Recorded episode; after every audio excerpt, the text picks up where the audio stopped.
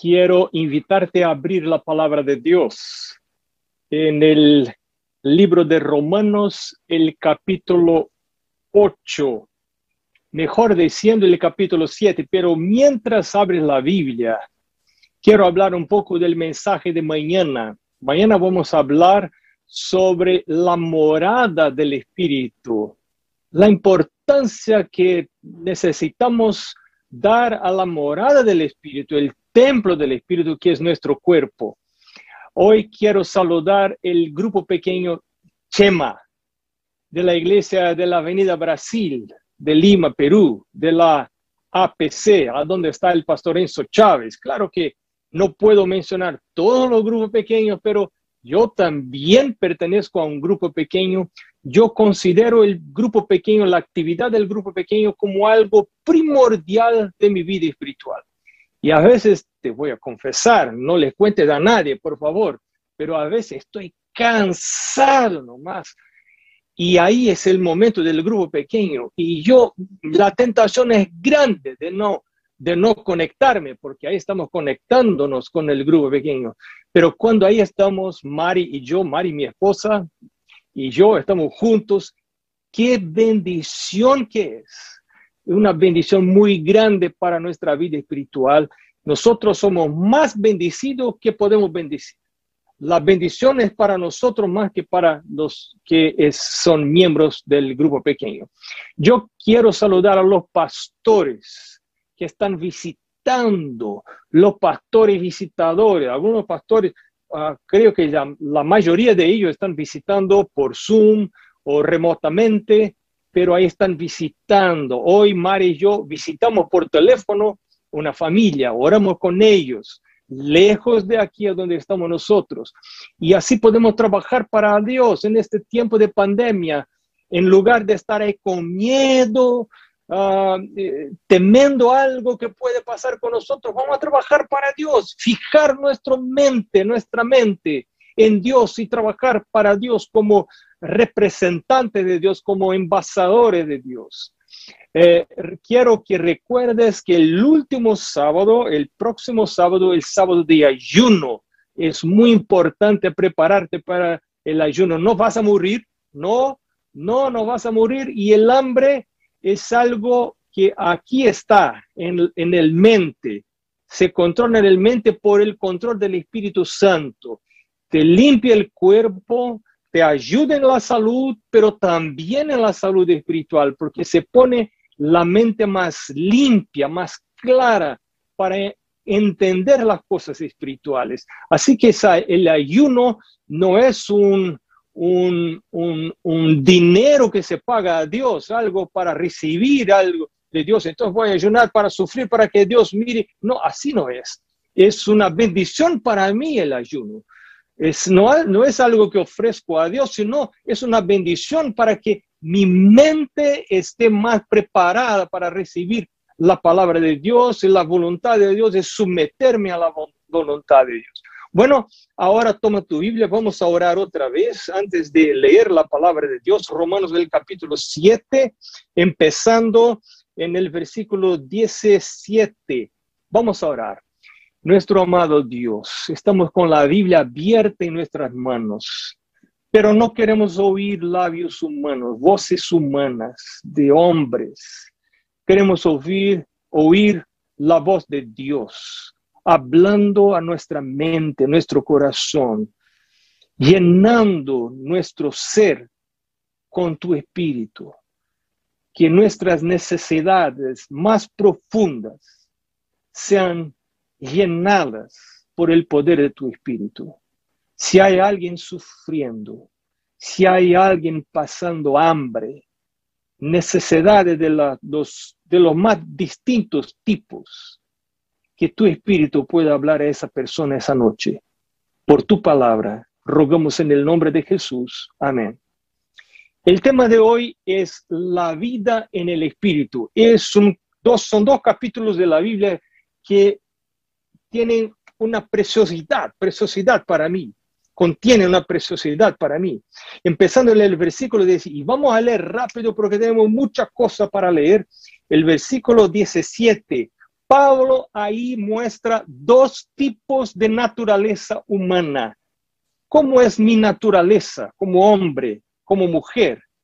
Del versículo capítulo 7 de Romanos, el versículo 17. Toma tu Biblia, toma un lápiz, una polera, algo que se puede usar para subrayar lo que es importante para ti, lo que Dios te va a hablar, además de la, de la voz del predicador Escucha la voz de Dios, porque a veces Dios te habla cosas que el predicador no habla.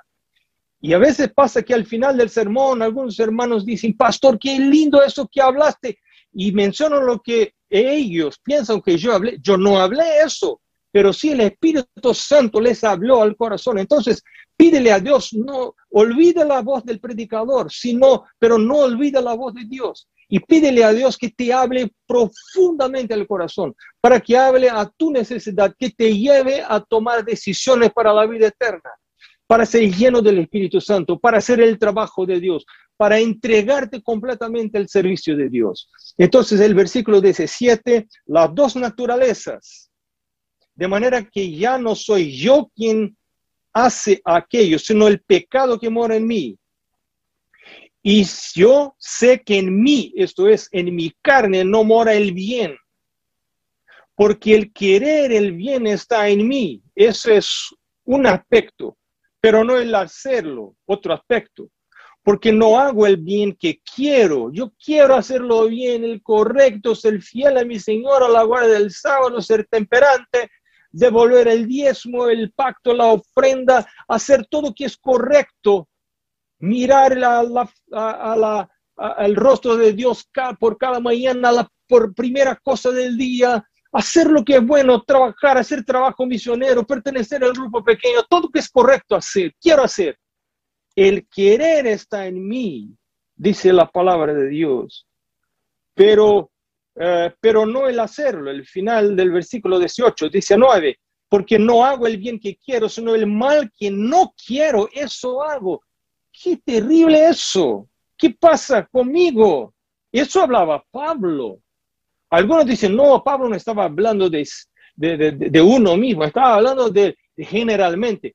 No, creo que Pablo estaba hablando de, su propia experiencia. Así, versículo 21, que queriendo yo hacer el bien, hallo esta ley, que el mal está en mí, y David dijo, en pecado generó, me generó mi madre. El, Salmo 51, versículo 5. Yo no recuerdo en español correctamente, pero así dijo ah, David en otras palabras. O sea, en la pancita de su mamá, ahí ya era pecador, todavía no había hecho nada de mal, no había mentido, matado a alguien, no había sido intemperante en la comida, solo estaba comiendo la comida de su madre, en, el vientre de la madre.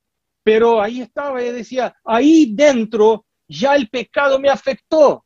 O sea, ser pecador no depende de un acto. Y ahí está la pregunta que es clásica. ¿Soy pecador porque peco o peco porque soy pecador? Y la palabra de Dios nos enseña que nosotros pecamos porque somos pecadores, no somos pecadores porque pecamos. Y entonces el versículo 23 dice, pero veo otra ley en mis miembros que se revela contra la ley de mi mente y que me lleva cautivo de la ley del pecado que está en mis miembros. Miserable de mí, ¿quién me librará de este cuerpo de muerte? Parece para Pablo que desde su cuerpo, escucha eso porque mañana vamos a hablar del cuerpo, entonces es muy importante. Parece que el pecado está habitando en su cuerpo. Con la mente él quiere hacerlo bien, pero hay una ley que lo lleva para hacer el malo y parece que el pecado, la inclinación para hacer lo que es malo, lo que es errado, lo que es pecado, está en su cuerpo. Y por eso, especialmente para los últimos días, tenemos un mensaje de salud. Dios diciendo, mira, hay que cuidar de tu cuerpo, cuidar de la salud, de las leyes naturales. Y mañana voy a hablar de eso, que es muy importante porque eso es extremadamente importante en tu lucha para ganar la victoria espiritual, para recibir el Espíritu Santo. El Espíritu Santo no puede habitar un cuerpo que está poluido por malos hábitos. Y los primeros hábitos que tenemos que implantar en nuestra vida son los hábitos físicos. Implantamos los, los niños y mañana vamos a hablar un poco más de eso. Pero entonces ahora en, en capítulo 8 dice Pablo, y ahora pues ninguna condenación hay para los que están en Cristo Jesús, los que no andan conforme la carne, sino conforme al Espíritu. Entonces tenemos dos tipos de personas, las personas que andan de acuerdo o conforme la carne y las personas que andan de acuerdo conforme al Espíritu. Hay personas que hacen lo que les gusta. A mí me gusta comer eso, voy a comer. A mí me gusta mirar esta película, voy a mirar. Y hacen todo lo que les gusta. Entonces, siguen las inclinaciones de uno. A eso llama Pablo, Pablo, de la inclinación de la carne. O sea, mi carne tiene deseos, de, tiene ganas de hacer cosas. Y entonces voy a hacer porque la inclinación, mi carne manda, mi, mi, mi, comanda. Ah, yo sé que no debo comer entre las comidas, pero me gusta hacer, tengo la inclinación de hacer, entonces voy a hacer porque no me guía el espíritu, sino me guía la carne. Hago lo que quiero. Y algunos de nosotros dicen, nadie me comanda. Yo comando mi, mi propia vida. Y si así digo yo, ni Dios comanda mi vida. Porque Dios solo acepta una entrega voluntaria de personas libres de uno que ya está enojado con su propia vida, ya no le gusta la, su propia vida. Eso pasó conmigo. Yo quedé y estaba cansado, ya estaba cansado de mi vida, de mis decisiones, de mis gustos, de mis preferencias, de mis inclinaciones. Y estaba, y esto todo me llevaba a la muerte, al fracaso, al malogro de las cosas de la vida. Y entonces yo pensé que yo necesitaba de algo superior para comandar mi vida, que me pudiera ayudar en mis decisiones y en mi práctica en mi vida. Y entonces empecé a buscar algo distinto. O la otra opción sería la muerte. Y yo pensaba en muerte, porque no me gustaba la vida que tenía. Y algunas personas no están satisfechas con la vida, porque la vida no está buena. Y la vida no está buena, porque educaron, educaron su mente a seguir a uno y siguen a ellos mismos, quieren hacer lo que les gusta. El Espíritu no les comanda, no entregaron la vida al comando del Espíritu. Pero ¿cómo puede un pecador entregar la vida al comando del Espíritu? Te voy a decir, solo por Cristo. Porque si soy pecador, yo merezco la muerte. Pero la palabra de Dios dice que Dios envió su Hijo desde el cielo para morir por nosotros. Él murió en mi lugar. Y en el momento que yo, y puede pasar contigo también, el momento que yo confeso mis pecados y digo, Padre, mi Padre Celestial, mi Jesús, yo soy pecador y puede hacer eso ahora, ahorita mismo. Mientras estamos aquí en, en esa reunión, reunión virtual, puede hacer eso y decir, mi Padre, mi Jesús, yo soy pecador, yo soy pecadora, perdona mis pecados, limpia mi vida, limpia mi cuerpo, limpia mi mente. En este momento, en respuesta, contestando tu pedido, Jesús limpia tu mente, saca los pecados de tu vida, pone sobre sí mismo y muere con estos pecados. Y la muerte de Cristo, y como que tú estabas ahí con Jesús. Y eso dijo Pablo. Pablo dijo, yo ya estoy crucificado con Cristo. Mis deseos carnales, la, carne, el, deseo de, mi carne, de mi cuerpo, ese deseo ya se fue crucificado con Cristo. Y ahora vivo no más, el Pablo no vive más. El Juan, el José, el uno no vive más, sino Cristo vive en mí. La vida que ahora tengo, tengo por la fe en Él, en Jesús. Voy viviendo por la fe, no por mi inclinación. Pero escucha algo, cada mañana hay que entregar otra vez a Jesús la vida. Uno, algunas personas piensan, mira, ya fue bautizado hace 20 años. Hermano, ¿cuánto tiempo estás ya de bautismo? Y pastor, ya 20 años. Hermano, ya pasó mucho tiempo. Si no entregas tu vida cada mañana otra vez, Satanás toma la vida de vuelta. Hay que entregar la vida otra vez a Jesús. Cada mañana, cada mañana, Pablo dijo, cada día muero. Voy a morir por Jesús. El yo hay que morir, porque el yo quiere vivir otra vez y quiere tomar control de la vida. Y entonces, la, la palabra, el versículo 3 de Romanos, el capítulo 8, dice, por lo que era imposible para la ley, por cuanto era débil por la carne, mira, escucha eso, Dios enviando a su Hijo en semejanza de carne de pecado y a causa del pecado condenó al pecado en la carne. ¿Qué cosa era imposible para la ley? ¿Qué cosa la ley de Dios no puede hacer? Es imposible. La ley de Dios no puede cambiar mi corazón. No puede cambiar mis ganancias, mis deseos, mis inclinaciones, mi preferencia. La ley de Dios no cambia. Yo puedo leer la ley, no minta, no robe, guarde el sábado. Yo voy a la iglesia el sábado, pero mi placer no está en la iglesia. Mi placer no está ahí. Y, quedo mirando mi reloj, mirando qué hora el pastor está predicando mucho. Que esa ya termine ese sermón. Me quiero ir para mi casa para comer. Estoy con hambre. No le gusta la iglesia, pero está ahí. Está en la iglesia. Pero la, la guardia de la ley, la guardia del sábado, no cambia la naturaleza. Uno está con el mismo gusto, la misma preferencia de antes, no le gusta la iglesia, pero ahí está en la iglesia. Quiere salir lo más rápido que puede, irse para la casa. Y entonces queda mirando cuándo es la puesta del sol y queda mirando al reloj para saber cuándo es la puesta del sol, porque quiere seguir para, para hacer lo que realmente gusta, que no son las cosas de Dios porque la guarda de la ley no cambia el corazón. Una persona descubre que el diezmo es algo muy importante, que el pactuar, el ofrendar, ofrenda proporcional, sistemática, regular, es importante. Entonces empieza a ofrendar, a diezmar, pero no le gusta. Y mira la plata, conta la platita y dice, pero es mucho que estoy dándole a Dios en la iglesia. Y algunos ni piensan en Dios, piensan que es para la iglesia que están dando y estoy dando mucho para la iglesia, porque el diezmo y la ofrenda no tiene el poder de cambiar el corazón. El corazón es lo mismo. Eso que dice Pablo, la, eh, lo que era imposible para la ley, por cuanto es débil por la carne, Dios hizo enviando a su Hijo. Cuando envió su Hijo Jesús, Jesús murió por mí en la cruz, entonces puedo confesar mis pecados. Él toma mi pecado y cuando toma el pecado, abre espacio para enviar su espíritu. Y entonces saca el pecado y envía el Espíritu Santo en lugar.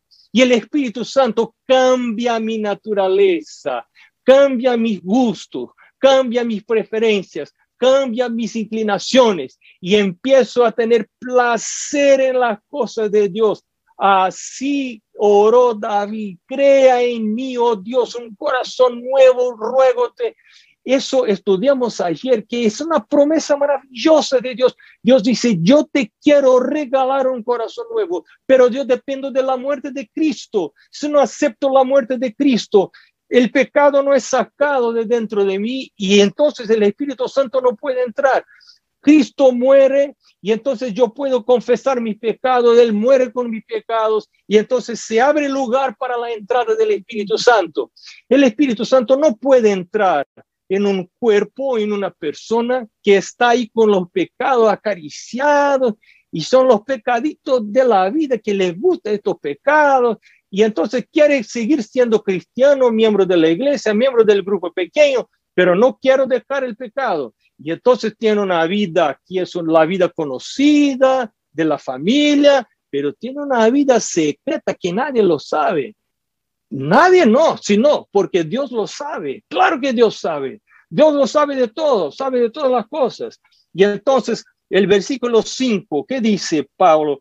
Pablo, porque los que son de la carne estos que son carnales, que siguen la inclinación de la carne, del, pecado que quiere hacer, esos que son de la carne, piensan las cosas de la carne. El pensamiento está solo en las cosas de la carne, pero los que son del Espíritu, que son guiados por el Espíritu de Dios, ya no hacen más lo que la carne le pide, porque el espíritu está ahí dentro. Entonces piensa en las cosas del espíritu. El versículo 6, porque el ocuparse de la carne es muerte, pero yo quiero vida eterna. Creo que quieres también vida eterna, pero el ocuparse del espíritu es vida y paz. Estamos en una pandemia, las personas están preocupadas y creo que la peor pandemia que estamos enfrentando no es del coronavirus, sino la pandemia del temor. Las personas están con miedo. Hoy hablé con una, una, una familia, las personas ya perdieron cuatro miembros de la familia están con miedo, mucho miedo. Y yo traté de hablarles sobre la importancia de confiar en Dios, porque la peor pandemia que enfrentamos hoy es la pandemia del miedo, pero el perfecto amor remueve el temor. El amor de Dios, si yo comprendo el amor de Dios, eso remueve el temor. Y entonces el, el espíritu, el ocuparse del espíritu es vida y paz. Puede, como ¿Cómo hacer para tener paz? Es recibir el Espíritu Santo. Recuérdate que estudiamos ayer que para recibir el Espíritu Santo yo necesito pedir, yo necesito sentir la necesidad y pedirle a Dios que derrame el Espíritu Santo. Pero hay que pedir, hay que confesar mis pecados, hay que permitir que el Jesús limpie mi corazón, limpie mi naturaleza de, de mis pecados y entonces abre lugar para que el Espíritu Santo pueda ser enviado. Eh, el versículo 7, por cuanto los designios de la carne son enemistad contra Dios. La sensualidad, los designios de la carne, uno sigue los sentidos. ¿Qué es sensualidad? Sensualidad es sentir los sentidos. Entonces, estos son personas sensuales y Judas Judas dijo en, el versículo 19, porque el libro no tiene capítulos, solo versículos, porque es un, librito muy pequeño antes de Apocalipsis. Judas dijo en versículo 19, los, los sensuales no pueden tener el Espíritu de Dios. Claro, no pueden tener el Espíritu de Dios, porque no siguen el Espíritu, siguen la carne, siguen las inclinaciones, siguen los propios deseos. Y entonces el, versículo 7 dice, los designios de la carne son enemistad contra Dios, porque no se sujetan a la ley de Dios, ni tampoco pueden. Y a veces estudiando la palabra de Dios, estudiando la Biblia, estudiando el espíritu de profecía, algunos de nosotros leemos cosas que no nos gusta. Yo, yo sé que es correcto, pero no quiero hacer. Entonces, ¿cuál es la solución? Es decir, clarito a Dios, Dios, mira, yo estoy aquí orando, pero sabes, porque puedes leer mi corazón, sabe que yo no quiero hacer eso. Yo sé que es correcto, pero no tengo ganas. Entonces te voy a pedir algo como David. David pidió, cambia Dios mi corazón, cambia mi naturaleza, haz de mí una nueva criatura, una nueva persona. Estoy hablando de milagro, no estoy hablando de algo que hace por la obra para merecer, no, Dios no merezco, pero sí quiero un milagro de tu parte.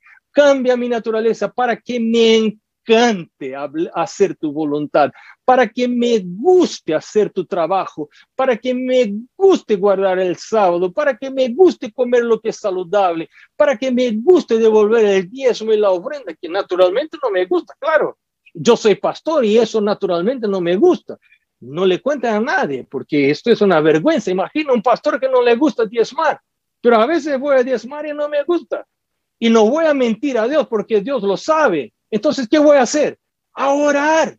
Ora por todo. Entonces le dice a Dios, Dios no me gusta diezmar, pero aquí estoy. Yo sé que debo diezmar porque le dice la palabra de Dios. Yo quiero aprender a confiar. Solo puedo hacer por el Espíritu. Si el Espíritu no está derramado, voy a hacer por, la, por las obras, por la ley, y eso no cambia mi corazón. Puedo diezmar, puedo guardar, guardar el sábado, puedo hacer lo que es correcto, pero mi corazón ahí no está. Y no puedo habitar con los ángeles en el cielo. Cuando venga Jesús, aunque hizo lo que es correcto, hice lo que es correcto por toda mi vida, me voy a perder, porque mi corazón no estaba en, lo que es correcto. Mis acciones estaban en lo que es correcto, pero mi corazón, mi corazón ahí no estaba y me voy a perder por eso. No puedo vivir con los ángeles, porque Dios no solo mira el exterior, sino el interior. Recuérdate que uno necesita nacer del agua, limpieza exterior, pero también del espíritu, la limpieza interior. Entonces, hay que nacer de estos dos, no solo tener los, las actitudes correctas, sino que tener la actitud interior correcta también.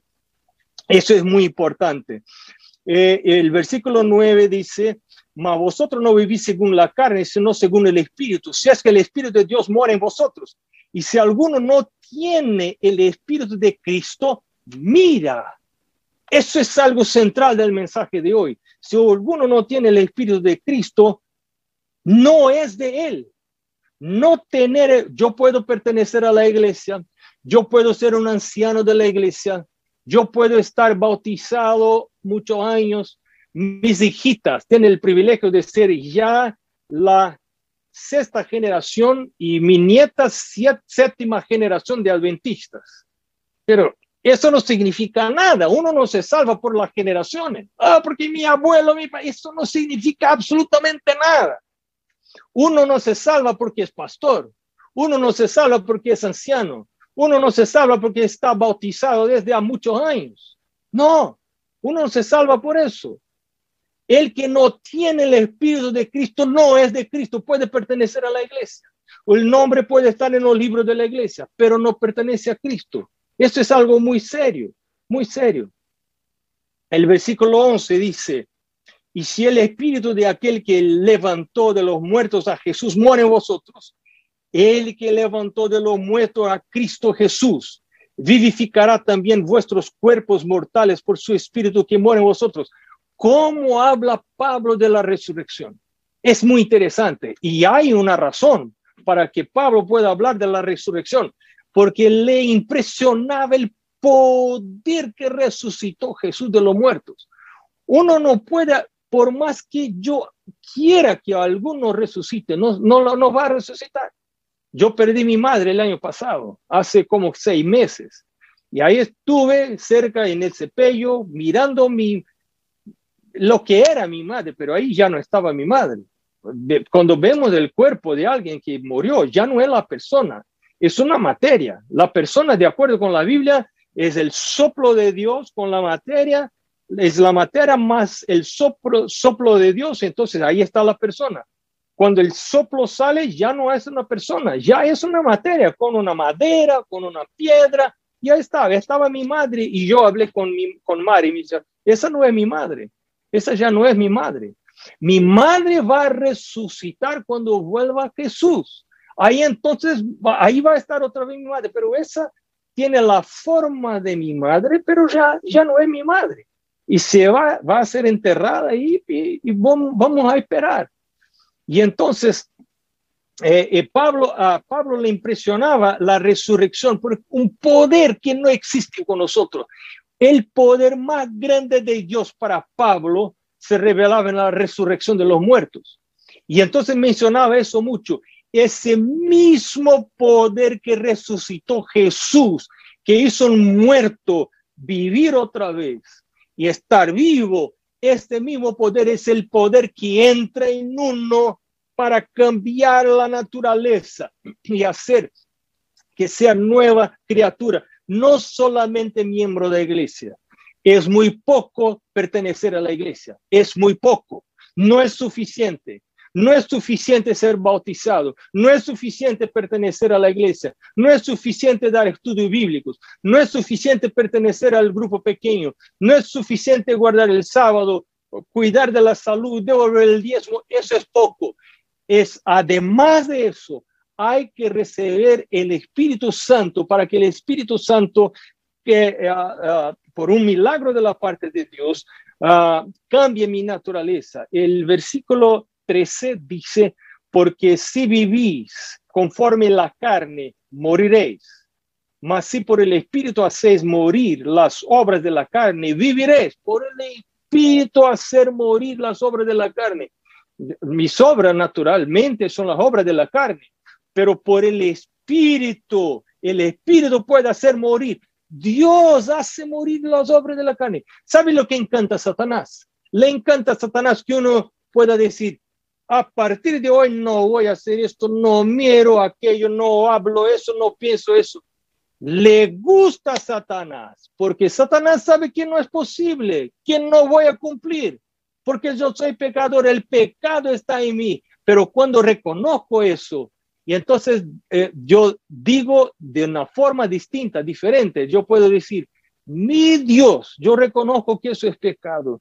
Yo no puedo dejar de hacer eso porque yo soy pecador. es mi naturaleza ser pecador.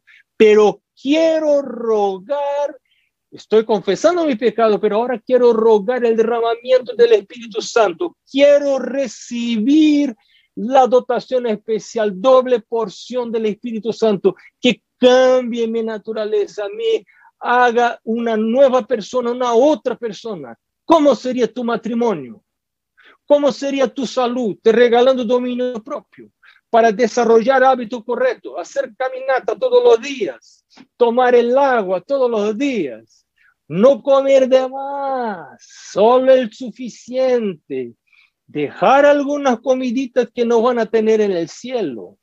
Hay algunas comiditas y yo sé que Perú tiene comidas maravillosas.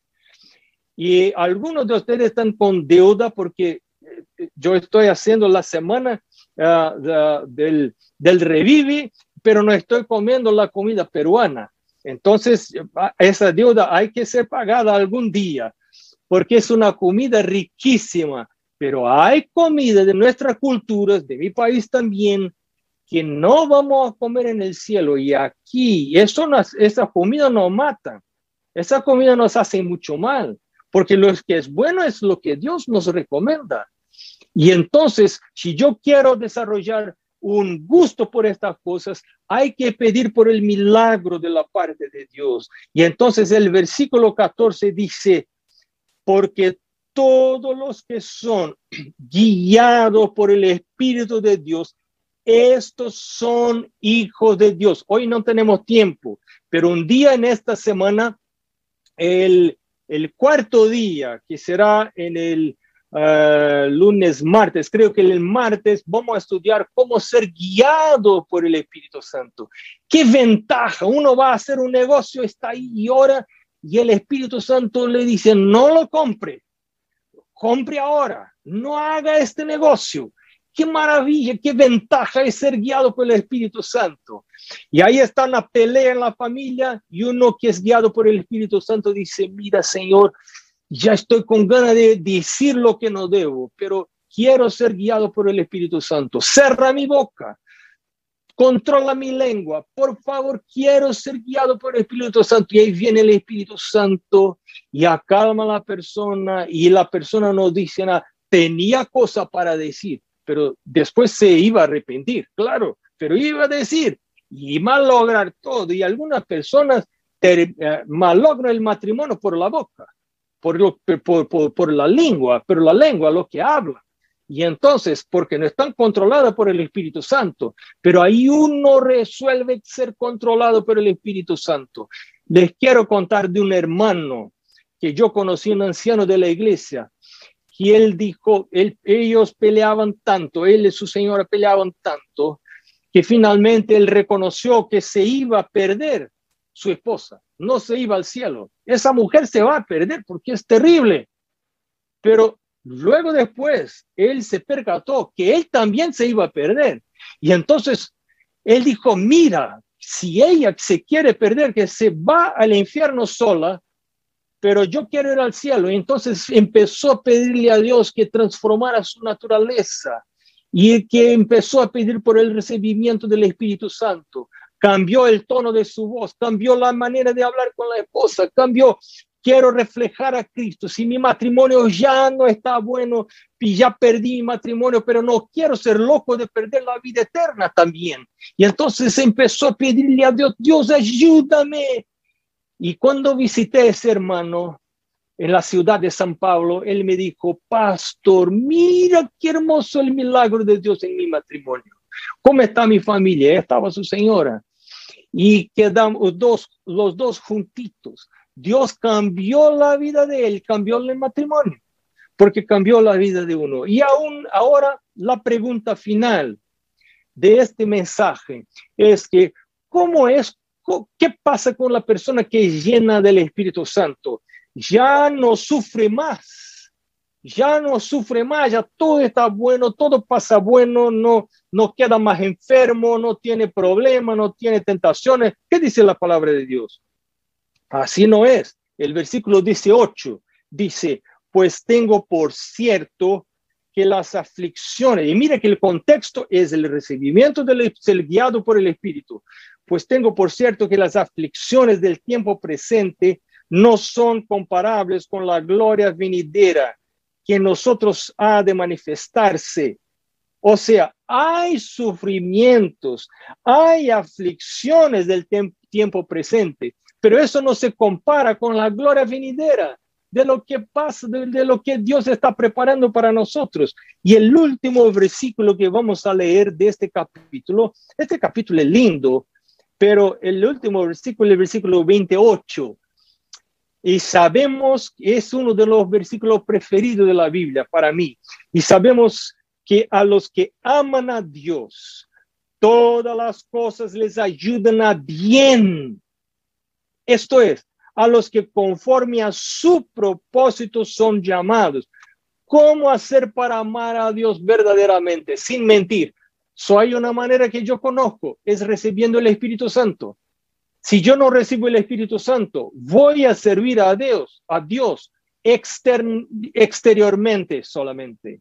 Solamente exteriormente, solo por fuera, solo por mis acciones. Voy a hacer lo que es correcto, pero mi corazón ahí no está con Dios. Mi corazón no se compra, no tiene eh, júbilo, no tiene alegría de servir a Dios. Son cristianos que hacen lo que es correcto, pero son tristes. No les encanta servir a Dios. La única manera de amar verdaderamente a Dios es recibiendo el Espíritu Santo. Y entonces, a los que aman a Dios, dice el versículo 28, todas las cosas les ayudan a bien solo para los que aman a Dios. O sea, solo para los que reciben el Espíritu Santo. Porque eso es posible amar a Dios bajo la influencia del Espíritu Santo. Uno no puede amar sin la influencia del Espíritu Santo. Y para recibir Espíritu Santo, yo necesito reconocer que soy pecador. Aunque soy pastor, soy pecador. Aunque soy anciano, soy pecador. Aunque estoy en la iglesia muchos años, soy pecador. Yo necesito el bautismo diario del Espíritu Santo, mañana tras mañana.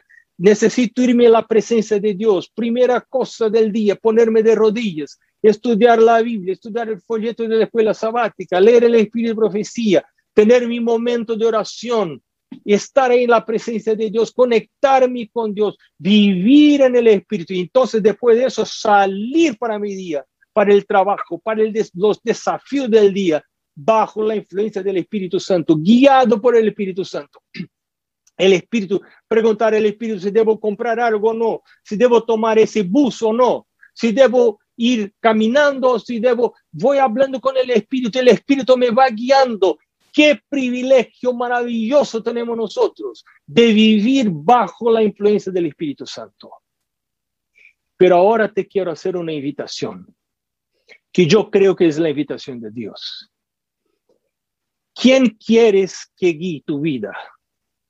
¿Bajo cuál influencia quieres vivir? ¿La influencia de la carne, de tus pasiones, de tus inclinaciones que andan a la muerte?